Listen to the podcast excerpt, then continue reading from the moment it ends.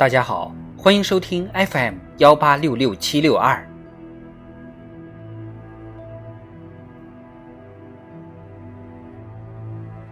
庆祝中国共产党建党一百周年特别节目《中国共产党一百年大事记》。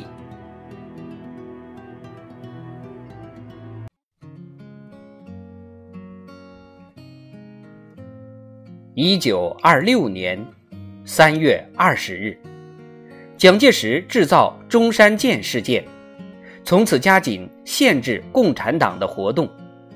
五月，在国民党二届二中全会上提出整理党务案，从国民党领导机构中排挤共产党人，由此逐步控制了国民党、国民政府和国民革命军的大权。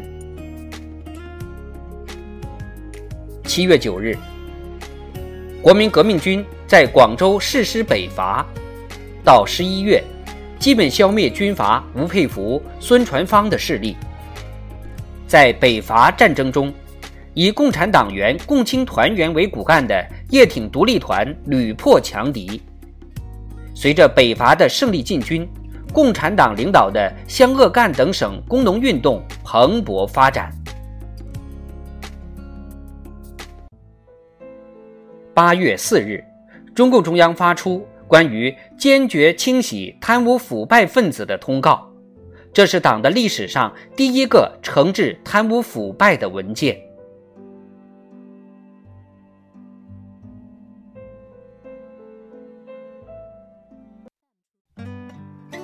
十月至一年三月。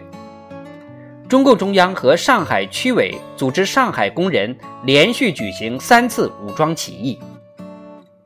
一九二七年三月二十一日，第三次武装起义在陈独秀、罗亦农、赵世炎、周恩来等组成的特别委员会直接领导下取得胜利。